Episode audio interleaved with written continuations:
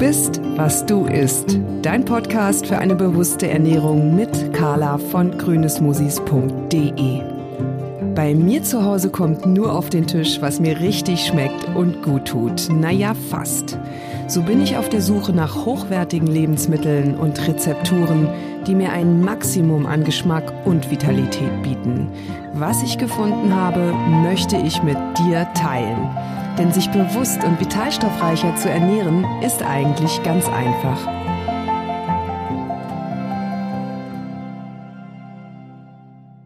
Hallo Norman, herzlich willkommen zurück zum zweiten Teil unserer Podcast-Episode über Pilze.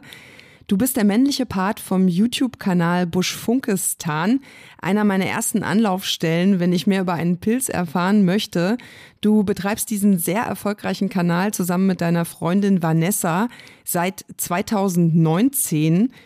Im ersten Teil haben wir darüber gesprochen, was Pilze eigentlich sind, welche Rolle sie für die Natur spielen und wir haben über die kulinarische Dimension von Pilzen gesprochen, welche Nähr- und Inhaltsstoffe stecken in ihnen und wie bereitet man sie vor allem richtig zu. Du hast dein Lieblingspilzgericht vorgestellt und ich habe Hunger bekommen. In diesem Teil geht es um das Sammeln von Pilzen. Es ist Herbst, also Pilzhochsaison, vor allem weil man jetzt die Pilze findet, die die meisten Menschen kennen. Welche sind das? Ja, hallo nochmal. Das sind vor allen Dingen wahrscheinlich so Steinpilze, Maronenröhrlinge, Pfifferlinge, vielleicht krause Glucken. Also ich glaube, das sind definitiv so die Klassiker, die die meisten kennen, ne? Oder äh, das sind auf jeden Fall die, die ich auch kenne. Genau. Krause Klucken, finde ich, ist schon gar nicht mehr so bei allen bekannt. Mhm. Ja, ist regional, glaube ich, auch sehr unterschiedlich. Ne? Ich habe so das Gefühl, in Brandenburg, wo wir lange Zeit unterwegs waren, war die Krause Glucke viel bekannter, weil sie da aber auch viel, viel häufiger ist als jetzt zum Beispiel hier im Schwarzwald. Ja, wenn das so ist, dann freue ich mich natürlich, weil mir die Krause Glucke einfach unheimlich gut schmeckt und mich das brandenburgische Land ja umgibt. Ja. Ähm, die meisten Menschen sammeln Pilze ja nur im Herbst. Ja. Speisepilze kann man aber tatsächlich das ganze Jahr über finden. Du zeigst das Monat für Monat auf eurem YouTube-Kanal. Nach der Hochsaison kommt sozusagen die Nebensaison. Und die hat kulinarisch auf jeden Fall auch einiges zu bieten, wenn ich zum Beispiel an Austernseitlinge denke. Auf welche Highlights freust du dich denn besonders außerhalb der Hochsaison? Ja, also Austernseitlinge ist definitiv ein gutes Stichwort. Die kommen meistens dann, wenn die ersten Nachtfröste kommen. Und das ist eigentlich auch so der Zeitpunkt, wo dann die Herbstpilze mit ihrem Wachstum relativ plötzlich dann auch aufhören, ja, wenn die ersten Fröste kommen. Aber dann kommen halt andere Pilze, die fühlen sich dann dadurch erst so ein bisschen getriggert. Das sind zum Beispiel die Austernseitlinge. Die sind natürlich sehr ergiebig und super köstlich. Also gerade aus Wildsammlungen unserer Erfahrung nach oft auch noch mal ein bisschen leckerer, als wenn sie so angebaut worden sind. Und das ist so ein Winterhighlight, definitiv. Auch die Samtfußrüblinge sind ganz, ganz spannende Winterpilze. Die sind auch bekannt teilweise als Enoki. Ja, die kann man manchmal so mhm. kaufen auch. Aber sie sehen ganz anders aus. Wenn man sie jetzt kauft, sind sie so ganz dünn und weiß. Genau. Ähm, aber es hat irgendwas mit der Zucht zu tun, weil wenn sie draußen wachsen im Freien, dann sind sie im ganz jungen Zustand auch noch so dünn und weiß, aber sie werden dann viel, viel größer eigentlich, als man sie dann so kennt aus dem Handel und sind dann eher so recht orange, ja, und auch sehr leckere Pilze. Ja, und dann im Frühjahr, ne, wie schon in der ersten Episode angesprochen, ist halt so die Morchel das Highlight und dann geht die Morchel irgendwann weg, dann kommen die Maipilze, auch spannende Pilze. Das sind so ganz weiße, ne? Ja. Helle Pilze. Mhm. Die sind ziemlich schwierig zu bestimmen, wenn man mit dem Pilzesammeln sich noch nicht so auskennt, aber wenn man es dann tut irgendwann, dann ist es auch eine tolle Pilzart. Ja, und dann kommt der Sommer, ne, der hat natürlich auch nochmal eigene Highlights. Es gibt ja auch Pilze, die eher so wärmeliebend sind, zum Beispiel der Sommersteinpilz oder der Brätling. Also, ja. Vom Sommersteinpilz gab es dieses Jahr ganz schön viele. Ne? Das war so verheißungsvoll. Irgendwie, es gab so viele Sommersteinpilze und dann auf einmal war es vorbei. Also bis eigentlich für mich letzte Woche. Also habe ich wieder was gefunden. Mhm. Ja, Wobei, gut, okay, das, was ich finden kann, ist natürlich viel begrenzter. Ne? Das muss man auch dazu sagen. Je mehr man äh, über Pilze weiß, desto mehr findet man natürlich. Ja, definitiv. Also das ist, wenn man sich gut auskennt, dann irgendwann lernt man dann vielleicht Arten kennen, die sammelt fast niemand. Und dann ist es sogar, also wir hatten das schon damals, wo wir noch in Berlin gewohnt haben, so dass wir dann auch relativ in Stadtnähe mal im Wald unterwegs waren. An einem Sonntagnachmittag, wo eigentlich man dann denkt, mittlerweile ist so einer der denkbar schlechtesten Zeitpunkte, weil jetzt schon Samstag ganz viele Leute im Wald waren und jetzt am Sonntag auch nochmal und wo man denkt, jetzt müsste der Wald wahrscheinlich schon komplett leer sein.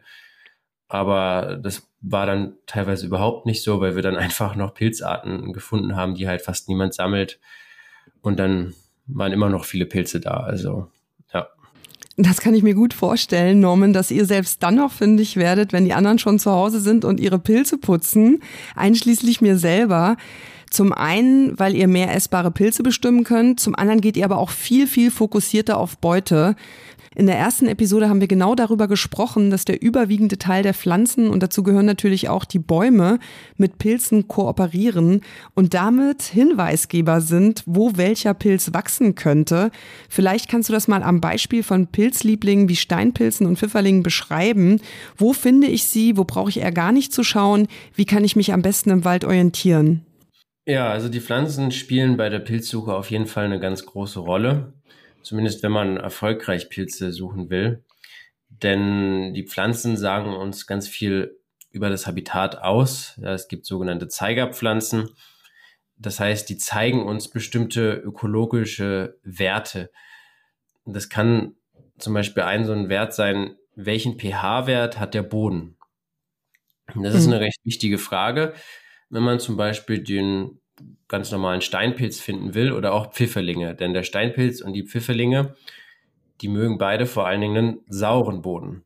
Das heißt, da ist es gut, wenn man sich dann nach Pflanzen umschaut, die einen sauren Boden anzeigen. Genauso ist Welche es so, sind das? Zum Beispiel die Heidelbeere ist sowas. Oder auch die Drahtschmiele ist so ein Gras, was das anzeigt. Also da gibt es schon verschiedene. Und dann ist zum Beispiel noch so ein Faktor auch, wie ist der Nährstoffgehalt vom Boden? Denn es ist ja so, dass leider ganz viele Böden sind überdüngt. Ja, also das ist halt ein riesiges Problem in Deutschland, aber auch sonst, ja, in Mitteleuropa und wahrscheinlich auch in vielen weiteren Teilen der Welt, dass die Böden oft viel zu viel Stickstoff enthalten, weil halt vielerorts unfassbar viel mit Gülle gedüngt wird. Und die Gülle wird dann vielleicht auch mal vom Acker irgendwie in den Wald geschwemmt und so. Dann gibt's die Düngung aus der Luft über Stickoxide. Ja, Stickoxide entstehen bei Verbrennungsprozessen, zum Beispiel bei der, bei der Energiegewinnung, ja, mit fossilen Energieträgern im Verbrennungsmotor, im Holzofen, also überall, wo irgendwie was verbrannt wird, entstehen Stickoxide und die düngen die Böden aus der Luft. Und die Symbiosepilze, die sind ja auch meistens die, die besonders begehrt sind zum Sammeln, die wachsen aber nur auf nährstoffarmen Böden, wo nicht so eine hohe Düngung stattgefunden hat bisher, ja. Und denn es ist ja so, der Baum, der wächst dort auf diesem nährstoffarmen Boden. Und deswegen braucht er Hilfe vom Pilz, weil der Baum merkt, oh, hier gibt's kaum Nährstoffe ich brauche irgendwie Hilfe, um an mehr Nährstoffe dran zu kommen. Dabei hilft dann der Pilz.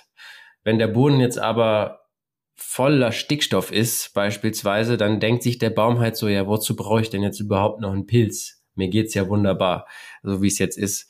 Mhm. Und genau, deswegen nährstoffarme Böden ist der zweite Faktor, der auf jeden Fall gerade bei Symbiosepilzen wichtig ist. Und das zeigt uns zum Beispiel praktischerweise dann auch wieder die Heidelbeere durchaus an. Ja, die zeigt nährstoffarme Böden an oder auch das, die Besenheide oder Heidekraut sagt man ja auch dazu, ne? Das mhm. ist auch so eine Pflanze, die auch Nährstoffarmut anzeigt und das ist immer gut für die Symbiosepilze. Genau, und dann gibt's halt wieder Pflanzen, die zeigen an, dass sehr viele Nährstoffe im Boden sind, zum Beispiel Brennnesseln, Brombeeren, Knoblauchsrauke, ja, Giersch auch, Giersch, also mhm. durchaus viele begehrte Wildkräuter auch, aber ja. das sind dann tatsächlich oft die Orte, wo es mit Pilzen nicht so pralle ist. Mhm. Ja. Kommen wir nochmal zum Steinpilz und wie man sich im Wald bei seiner Suche orientieren kann. Er lebt in Symbiose mit Fichten, wird deshalb auch Fichtensteinpilz genannt. Das heißt, nach Fichten Ausschau halten macht absolut Sinn und er wächst doch auch gerne in der Nähe von Fliegenpilzen, oder?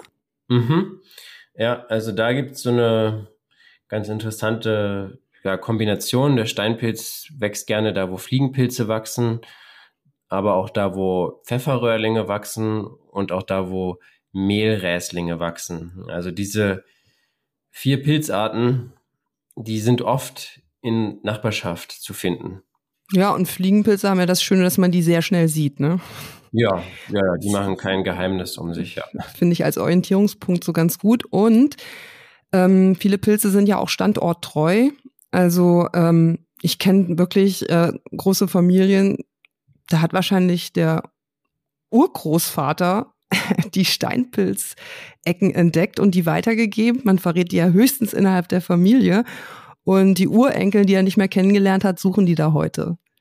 Ja, solange der Lebensraum nicht allzu sehr gestört wird, kann das schon sein. Ne? Ich meine, so ein Steinpilz, Myzel wächst dann halt mit einem Baum in Symbiose beispielsweise. Und wenn der Baum nicht gefällt wird in der mhm. ganzen Zeit, dann kann es gut möglich sein, dass dieses Myzel dann auch immer noch da ist. Ja. ja. Wo sollte man denn lieber nicht sammeln? So Stichpunkt Schwermetallbelastung. Ja, ganz wichtiger Stichpunkt. Also grundsätzlich Straßenränder sind eine schlechte Idee. Ja, also an Straßenrändern ist die Schwermetallbelastung eigentlich oft schon recht hoch. Da sollte man gar keine Pilze sammeln. Und sonst kann man halt auch gucken, ne, je nachdem, in welchem Bundesland man wohnt, ob man vielleicht auch online Karten findet. Also hier in Baden-Württemberg, wo wir jetzt wohnen, ist es zum Beispiel so, dass es tatsächlich auch Kartenmaterial online gibt, wo man sehen kann, wo es schwermetallbelastete Böden gibt. Ja, und die liegen teilweise auch in manchen Wäldern. Und da sollte man dann auch keine Speisepilze sammeln. Ja. Mhm, sehr interessant. Und sonst ist natürlich auch noch das Thema Radioaktivität, ne, was viele ja. beschäftigt. Da ist es auch ganz unterschiedlich. Da muss man sich dann auch eigentlich individuell online informieren, wie ist die Belastung an dem Ort, wo ich sammeln möchte. Ja, denn vom Tschernobyl-Unglück ist es ja schon un relativ unterschiedlich verteilt, die Belastungen. Und dann kommt es auch nochmal sehr auf die Pilzart drauf an, die man sammeln möchte. Nicht jede Pilzart ist da gleich betroffen. Ne? Also es ist dann eine sehr individuelle Sache, aber es gibt da im Internet ganz gutes Material zu. Wir haben da auch mal ein Video drüber gemacht schon. Gut zu wissen. Das Video packe ich in die Show Notes. Kommen wir mal zur Pilzbestimmung. Auf welche Pilzbestimmungsmerkmale muss ich achten? Wie erschließe ich mir am sichersten einen Pilz? Wenn du dir einen Pilz erschließen willst, du musst auf jeden Fall den ganzen Pilz dir anschauen, ja, Merkmal für Merkmal, alles abgleichen. Es gibt jetzt keine, gar keine allgemeinen Aussagen, dass es irgendwie ein Merkmal gibt bei Pilzen, was mir sagt, ob der Pilz essbar oder giftig ist oder so. Ne? Also man muss schon immer individuell schauen, wie sind die einzelnen Merkmale, aber auch nicht nur das, auch das Habitat ist wichtig. Ja, wo ist der Pilz denn eigentlich gerade gewachsen? Was für Bäume stehen da drumherum? solche Faktoren, ja, war der Pilz alleine, ist er in einer, aus, vielleicht auch aus einem Büschel gewachsen oder solche Sachen. Ja, ist er auf Holz gewachsen, ist er direkt aus dem Boden gewachsen. Eine gute Pilzbestimmung geht auf jeden Fall, da geht man auf alles, jedes Detail drauf ein, wenn man da auf Nummer sicher gehen will. Und ja, man kann sich dann natürlich überlegen, wenn man jetzt damit anfängt, Vielleicht nimmt man sich so eine Handvoll Pilzarten erstmal vor, dass man sagt, okay, ich sammle jetzt erstmal nur Steinpilze, Pfifferlinge, Krause Glucke, ja, dass man irgendwie nur so ein paar nimmt, vielleicht Edelreizger oder sowas und erstmal nur die sucht und sich dann mit den einzelnen Arten nochmal auch ganz genau auseinandersetzt, so was sind so ähnlich aussehende Pilze und so. Man kann auch sagen, okay, ich fange jetzt erstmal an, ich konzentriere mich jetzt ausschließlich auf Röhrlinge, ne? also alle Pilze, die unten Röhren haben oder man sagt auch teilweise Schwamm. Ähm, bei denen ist halt das Gute, dass es da keine tödlichen gibt. Ne? Bei den Röhrlingen gibt's auch giftige, aber die sind meist eher so ein bisschen Magen-Darm-giftig und nicht tödlich. Das heißt, da bei Röhrling hat man auch auf jeden Fall eine ganz gute Adresse, wo man anfangen kann. Das sind Butterpilze, Steinpilze, die wir eben schon genannt haben, Maronen, genau. Rotkappen. Ähm, ja, also. Genau, aber es gibt da viel so altes, in Anführungsstrichen, Wissen, ja, wo man sehr aufpassen muss. Also es ist zwar vielleicht schön, wenn man noch von den Urgroßeltern die Pilzstellen geerbt hat, aber die Sammeltipps, da sollte man oft sehr, sehr vorsichtig sein. Ne? Oder auch mit so Tipps, welche Arten sind essbar oder nicht mhm. aus alter Zeit. Ja. Weil es ist echt viel im Umlauf, so irgendwie was mit Silberlöffeln an die Pilze oder mit Zwiebeln, dass sich da irgendwas verfärbt oder nicht verfärbt. Oder wenn der, Sch der Schwamm gelb ist, dann kann man den Pilz essen. Solche Aussagen, das stimmt alles nicht. Ne? Also so diese alten Überlieferungen mit so irgendwelchen Tests, wie man gucken kann, ob ein Pilz essbar ist oder nicht, sind oft falsch. Und auch was die Essbarkeit von Pilzen angeht, ist es auch wichtig, eher ein aktuelles Sammelbuch zu haben und nicht das Buch von den Urgroßeltern noch zu benutzen. Kannst du eins ähm, ähm, empfehlen? Welches Pilzbestimmungsbuch ähm, können Anfänger gut nutzen? Hast du da eins im Kopf? Ähm, jetzt kein konkretes, aber es gibt auf jeden Fall gute, ja, zum Beispiel vom, ich glaube, Kosmos mhm. Verlag mhm. oder BLV Verlag zum Beispiel, ja. Und da geht's natürlich ist immer die Frage, was sucht man? Also wir sind zum Beispiel mit so ganz dicken Büchern unterwegs, wo die Pilzarten, wo möglichst viele Pilzarten drin sind, aber die dann alle eher kurz und bündig die Merkmale beschrieben werden. Ein Foto dazu, das war's. Mhm. Ähm, das ist aber halt, weil wir auch schon uns ganz gut auskennen. Ich glaube, für den Anfang ist es ganz gut, wenn man sich so auf 10, 12 Pilze beschränkt. Und da gibt es echt schöne Bücher. Ich werde auch eins in den Show Notes verlinken ähm, weil ich finde, diese Enzyklopädien sind wirklich für Fortgeschrittene ja. und die überfordern, mich überfordern die. Und ich finde ein guter Tipp, also so habe ich es jetzt gemacht. Ähm, ich suche mir einfach jedes Jahr einen Pilz aus, der auch ein verheißungsvolles Aroma verspricht. Und dann sage ich mir, okay, jetzt gucke ich, ob ich den finde. Und dann mache, so habe ich es mit Wildkräutern damals auch gemacht, die ich nicht kannte. Ja. Ähm, und dann erschließe ich mir Jahr für Jahr, was ist ich, zwei drei Pilze. Also dieses Jahr äh, können sich alle in Brandenburg sicher sein, gehe ich auf Austernseitlinge Suche. Ihr habt mir ja wenigstens verraten, dass es diese in Brandenburg gibt. Mal mhm. sehen. Und ich finde, das ist eine gute ähm, Methode, so sich da so voranzuarbeiten und auch so ein Erfolgserlebnis zu haben. Ich finde, ein Edelreizker ist ziemlich gut zu bestimmen für Anfänger, weil er eben immer diese rötliche Milch, rötlich-orangefarbene Milch austritt. Das finde ich ist ein ziemlich guter ähm, Hinweisgeber darüber, dass das einer sein könnte. Mhm. Und dann fand ich noch wichtig, dass man den Pilz nicht abschneidet, sondern wirklich auch die Basis anschaut. Ne? Ja, guter Punkt, ganz, ganz wichtig. Da ist auch wieder so eine Stelle, wo noch sehr viel von diesem alten, in Anführungsstrichen, Wissen überliefert wird. Und zwar es ist schon so, dass viele Leute denken, man darf ein Pilz auf gar keinen Fall ganz aus der Erde nehmen, sonst stirbt der, der ganze Pilz, ja. Und das ist aber halt ein Irrtum, der vielleicht aus der Zeit noch stammt, wo man noch dachte, Pilze sind Pflanzen. Weil klar, wenn ich eine Pflanze mitsamt der ganzen Wurzel aus dem Boden ziehe, dann ist sie weg. Mhm. Aber ein Pilz hat ja keine Wurzel, sondern ein Myzel. Ne? Da ist es ja eher so, unter der Erde wächst das Myzel, die weißen Fäden. Das ist der eigentliche Pilz. Und das, was wir sehen, ist ja nur der Fruchtkörper, das Fortpflanzungsorgan, was dann auf der Erde aufploppt. Und das sollte man ganz ernten. Ja, das ist eher so im Vergleich, als würde man einen Apfel von einem Apfelbaum ernten. Ja, das Myzel unter der Erde ist der Baum und diesen Fruchtkörper, den wir ernten, ist halt der Apfel. Und dementsprechend, man sollte es auf jeden Fall ganz nehmen, denn unter der Erde sind oft wichtige Merkmale. Wenn man den Pilz abschneidet, würde man die nicht zu Gesicht bekommen. Und es sind durchaus Merkmale, die über Leben und Tod entscheiden können. Also da ist nicht mit zu spaßen. Ne? Und es gibt auch schon eine Studie, die da mal nachgewiesen hat, irgendwie, dass es dem Pilz nichts ausmacht, ob man den Pilz ganz rausnimmt oder abschneidet. Und wir können es auch von unseren Langzeitbeobachtungen sagen an guten Pilzstellen, wo wir jedes Jahr immer wieder hingegangen sind und wo wir immer die Pilze ganz geerntet haben. Es hat sich nie was verändert. Also der Pilz, mhm. die Pilze sind immer wieder gekommen. Das hat den Pilzen nie geschadet, wie wir die geerntet haben. Da gibt's andere Faktoren, die schaden viel mehr. Ne? Dürre oder natürlich auch, wenn der Wald irgendwie plötzlich intensiv äh, beforstet wird, da also die Harvester kommen und die Bäume fällen, wo die Pilze mit in Symbiose leben, ja, dann ist der Pilz wirklich weg. Ja. Aber ja. Ja, also wir haben eben gesagt, so gute Pilze für Anfänger sind ähm, Röhrlinge, also die Schwammpilze werden sie auch genannt. Ich finde, ich habe eben Edelreizker angesprochen, das ist jetzt ein Lamellenpilz. Ähm, Pfifferlinge kann man gut bestimmen. Ähm, und ich finde, äh, eine krause Glucke, also die habe ich mir von Anfang an zugetraut und die ist mhm. auch, äh, man könnte vielleicht sagen, dass so Korallenpilze irgendwie ähnlich sind, aber sind es irgendwie gar nicht, finde ich. Die haben halt eher Äste und genau. sehen nicht aus wie ein Schwamm. Eine krause Glucke sieht wirklich aus wie ein Schwamm, wie du es beschrieben hast. Babyschwamm wird großer Schwamm.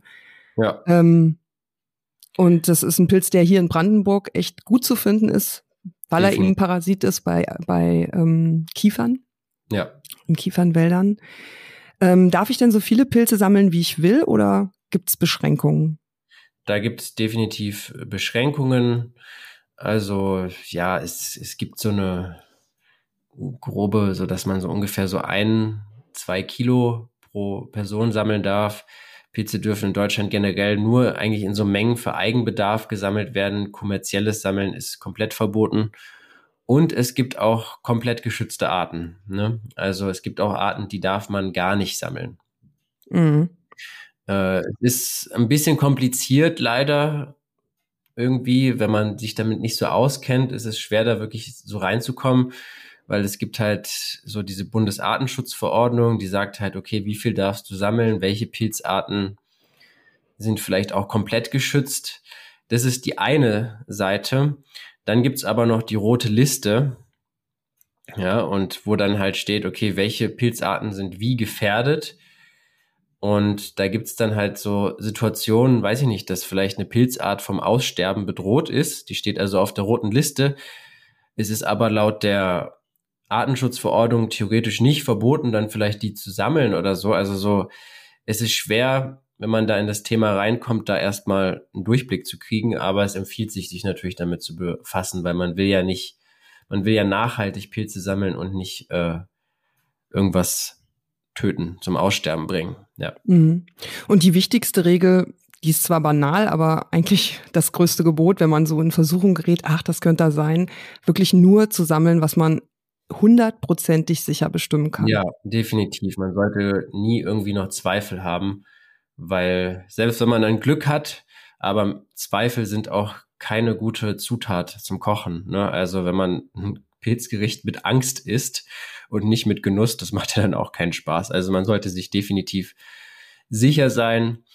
Und ja, es ist für Anfänger auch noch so ein Tipp vielleicht, wenn man mit dem Pilzsammeln einsteigt, dass man mal schaut im Internet oder in einem Buch, was sind denn so die giftigsten Pilze? Ja, welche Pilze sind tödlich giftig oder auch potenziell tödlich giftig?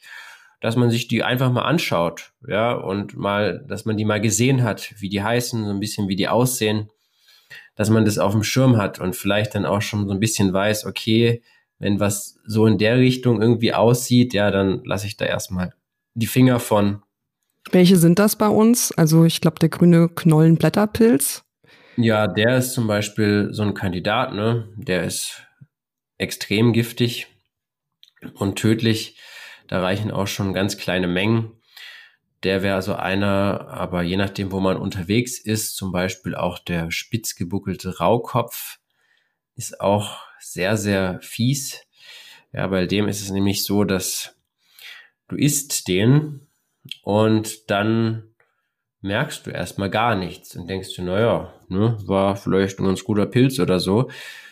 Und dann dauert's mitunter ein bis zwei Wochen, bis die Giftwirkung einsetzt. Aber dann geht's halt plötzlich ganz schnell und man stirbt. Also an mhm. Nierenversagen oder sowas. Also es ist, da ist definitiv Vorsicht geboten. Ne? Und dann empfiehlt sich schon mal so einen Blick auf die tödlichen Pilze geworfen zu haben. Was macht man denn, wenn man eine Pilzvergiftung hat? Ja, also da geht's oft auch wirklich um Zeit. Das heißt, man muss eigentlich so schnell wie möglich ins Krankenhaus, ne? Oder den Giftnotruf ähm, kontaktieren. Da gibt es, genau. glaube ich, auch einen bundesweiten. Genau, geht's wirklich dann um Zeit und wahrscheinlich, wenn man dann irgendwie vielleicht auch noch keine Symptome hat, aber trotzdem irgendwie schon so denkt, oh shit, jetzt habe ich mich vielleicht vergiftet, dann sollte man dann auch schon mal den Giftnotruf anrufen vielleicht und nicht erst warten, ob die Symptome noch kommen oder so, weil ja, da empfiehlt sich dann natürlich auch immer zu wissen, wie sah der Pilz aus? Vielleicht kann man auch Fotos gemacht haben, bevor man den dann gegessen hat. Also eigentlich sollte man sich ja eh sicher sein, wenn man Pilze isst, aber ja. nur so, ja, dann ist es natürlich gut, wenn man jetzt irgendwie sagt, oh, ich habe mich vielleicht vergiftet, dann will die andere Person, die das dann beurteilt, natürlich im Idealfall irgendwie auch ja Anhaltspunkte haben und da helfen dann Fotos zum Beispiel sehr gut und natürlich auch noch das Wissen, wo man den Pilz gesammelt hat, an was, unter was für Bäumen und sowas. Ne? Hm. Der ähm, ganz häufig gemachte Fehler beim Pilzesammeln ist nicht, dass die Verwechslung mit giftigen Pilzen oder tödlich giftigen Pilzen, sondern dass zu alte, also verdorbene Pilze gesammelt und gegessen werden, oder?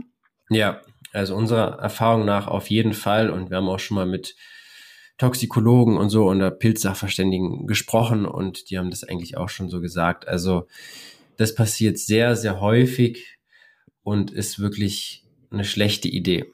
Man will jetzt natürlich keine mikroskopisch kleinen Babypilze sammeln, ne? aber ich glaube, da sind wir wieder bei dem Thema, dass man so ein bisschen früher mal dachte, Pilze sind wie Pflanzen teilweise auch und irgendwie ja, natürlich ein, eine, eine Frucht, die ernte ich dann, wenn sie reif ist.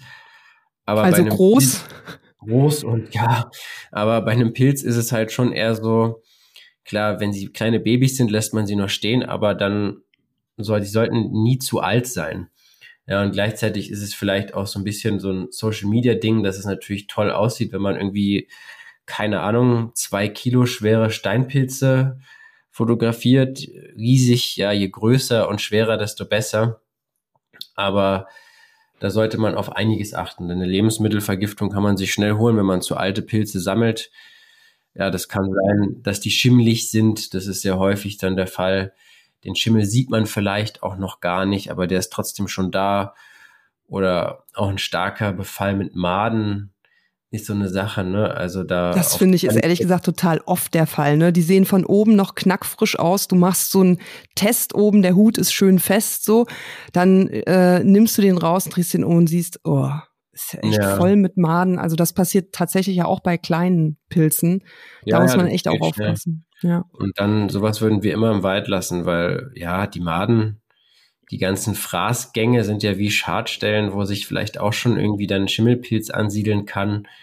Die Maden kacken ja auch in ihre Gänge und so, ne? Also ob man sowas dann essen will, weiß ich nicht. Mhm. Ich will davon abraten. Ja, also die knackfrischen kleinen Dinger sind eigentlich die besten und checken, ob Maden drin stecken. Genau. Ähm, wir sind ziemlich am Ende der Podcast-Episode angekommen. Lass uns noch mal kurz über die Sammelausrüstung sprechen. Hast du da Tipps, wie man am besten loszieht? Macht so ein spezielles Pilzmesser mit Bürste Sinn? Ja, kann man nehmen. Also wir haben eigentlich meistens nur ein normales Messer bei ohne Bürste, aber ja, manche mögen das auch mit Bürste. Das ist nicht schlecht. Was sehr, sehr wichtig ist, ist auf jeden Fall das Sammelgefäß, wo man die Pilze reintut. Das sollte nämlich möglichst luftdurchlässig sein. Das hat zwei Gründe. Der eine ist, wenn man jetzt zum Beispiel eine Plastiktüte hat, so ein Pilz kann in einer Plastiktüte, da kommt keine Luft dran, der fängt an so wie so zu schwitzen und so, ne? Und kann gammelig werden. Da sind wir wieder beim Thema Lebensmittelvergiftung. Und der Pilz sport ja auch, ne? Die Sporen dienen ja zur Vermehrung. Und wenn man jetzt so einen schönen Sammelkorb hat, wo Luft rankommt, dann können, wenn man durch den Wald geht, die ganze Zeit noch die Sporen aus den Pilzen sich schön im Wald verteilen. Und so hilft man dann auch noch den Pilzen. Also das will man ja eigentlich tun, ne? Genau, und ich glaube, das ist auch genau der Grund, weshalb so am Wegesrand, so äh, in den Wäldern, ganz viele Pilze oft zu finden sind. Ne? Weil nämlich am Ende, wenn man schon zwei Stunden so durch über ähm, Hügel und äh, Büsche gelaufen ist, man dann irgendwann so zum Auto zurückgeht ähm, und dann so auch den Weg bevorzugt und auf einmal sieht man nochmal, oh, boah, da steht einer und da steht einer. Ich glaube, das ist genau der Grund, ne? weil alle mit ihren mhm. Weidekörbchen mhm. da rumlaufen und dann ja, der... Manche Pilze mögen aber auch eher so dieses halbschattige. Ne? Mhm. Alle mögen so diesen vollen Schatten im tiefen Wald, sondern kommt drauf an, aber ja, könnte schon sein, dass es auch mit daran liegt. Ja, ich finde immer noch gut ähm, Kopfbedeckung so und Strümpfe über Hose ziehen, so wegen Zecken. Ich weiß nicht, wie du das siehst. Ja, also wir sind da vielleicht manchmal ein bisschen zu unvorsichtig, aber ja. Wir du hast nie eine Mütze auf, wenn du dein Video machst. nee, aber es empfiehlt sich natürlich, klar. Also so mit kurzen Hosen gehe ich auch nie in den Wald, habe immer lange Hosen an, zumindest. Aber was wir halt immer machen, dass wir uns danach gut absuchen. Mhm.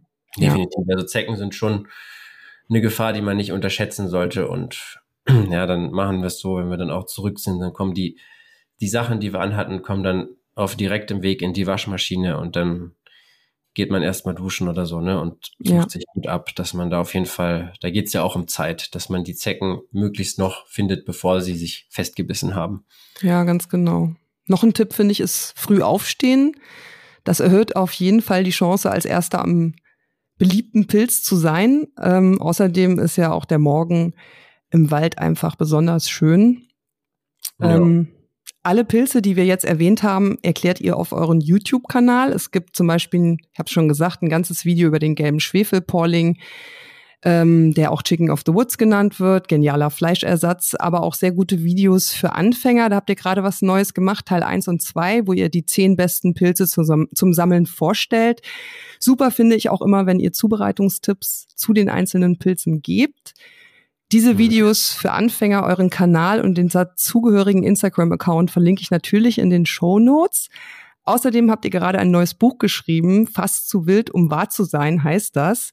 Ähm, um was geht's da? Geht's da auch um Pilze? Unter anderem. Also in dem Buch geht's um die Lebensräume, die wir hier in Mitteleuropa so haben und was sich in diesen Lebensräumen so abspielt. Ja, das kann zum Beispiel ein Laubwald sein. Und wie interagieren eigentlich die ganzen Arten dann in diesem Laubwald? Also wie stehen die Bäume mit den Pilzen in Verbindung und was für eine Rolle spielen die Vögel, die Insekten, was für Symbiosen entstehen in dem Lebensraum, denn es ist wirklich unfassbar spannend und teilweise auch witzig zu sehen, wie bestimmte Arten voneinander abhängen, wie Arten miteinander kooperieren.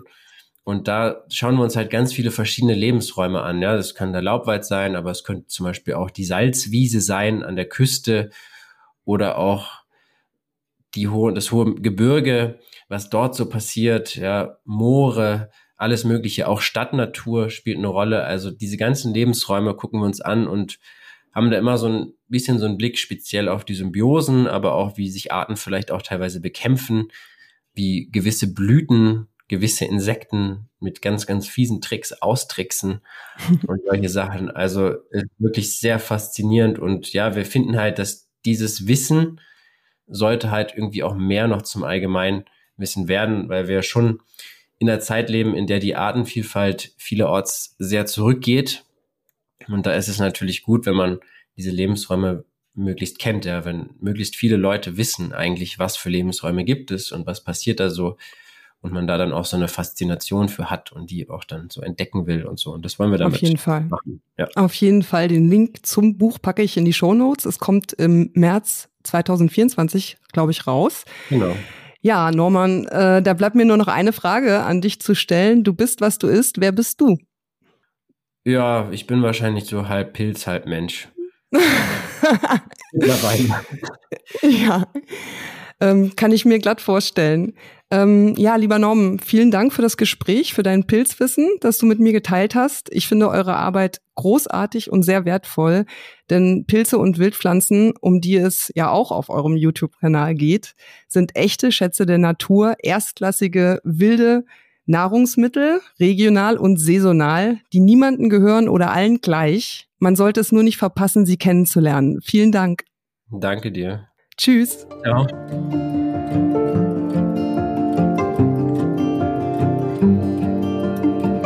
Das war Du bist, was du isst, dein Podcast für eine bewusste Ernährung mit Carla von grünesmosis.de.